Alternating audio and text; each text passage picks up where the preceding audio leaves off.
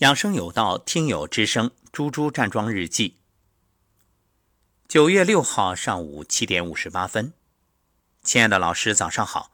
上学时痴迷于老舍先生笔下北平的秋，就这一句“北平之秋就是人间的天堂”，也许比天堂更繁荣一点呢。就在这最美的季节里，空气中仿佛弥漫着各种瓜果的香味。身心徜徉在老师的音频里，时光缓缓流逝。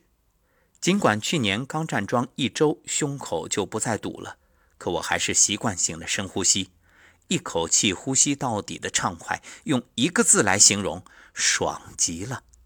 对了，尽管已经回来两天，今早没有排便，可能是昨天晚上排过的原因。这就是老师所说的，身体是智能生物仪器。不纠结，让他自己调节。今天整个站桩过程，身体还是很轻松，只是由于今天是疫情后第一次线下上课，大脑里还会有白天该做的事情闪现，但及时调整，告诉自己对不起，请原谅，谢谢你，我爱你。很快打了几个嗝，站完之后啊，看看时间还比较充裕，就接着颤抖功。好吧，每次颤抖都会左侧肚子疼。今天索性两边都疼了，就把掌心放在疼痛部位，感觉到掌心劳宫穴热热的，很快肚子就不疼了。接着又打了两个嗝，颤抖结束，身体的轻松让心情也变得愉悦。九个月不见的孩子们一个个走进教室的刹那，我惊呆了。最开始跟着我上课时，都还是一年级的小豆包。今天一个个都比我高了，有两三个孩子的额头冒出了痘痘。一直跟着旁听的孩子妈妈说：“猪猪老师的气色特别好呀。”晚上下课之后翻了翻大姨妈拜访的记录，半年来每个月大姨妈都准时拜访，这在之前是不敢想象的。还有就是这几年是被闺蜜叫太平公主过来的，但这半年胸部也慢慢的恢复到基本理想的状态。这个呢，我一直纠结要不要说，想想还是真实分享吧。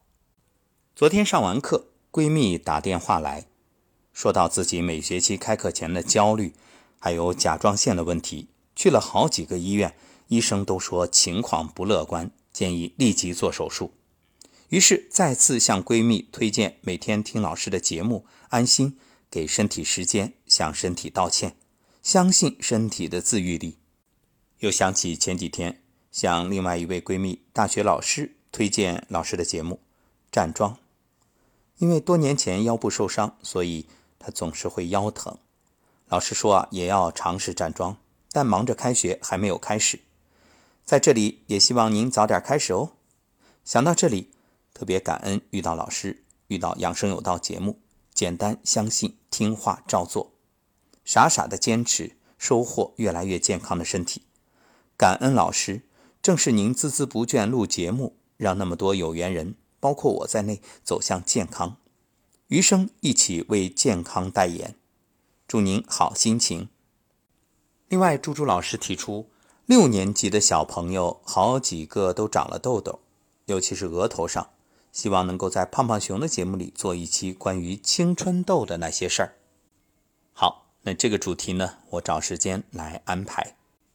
今日白露，正所谓白露不露，这意味着从现在开始，大家在站桩的时候要特别防护好一些部位，比如大椎、风府、风池、命门，还有神阙等等。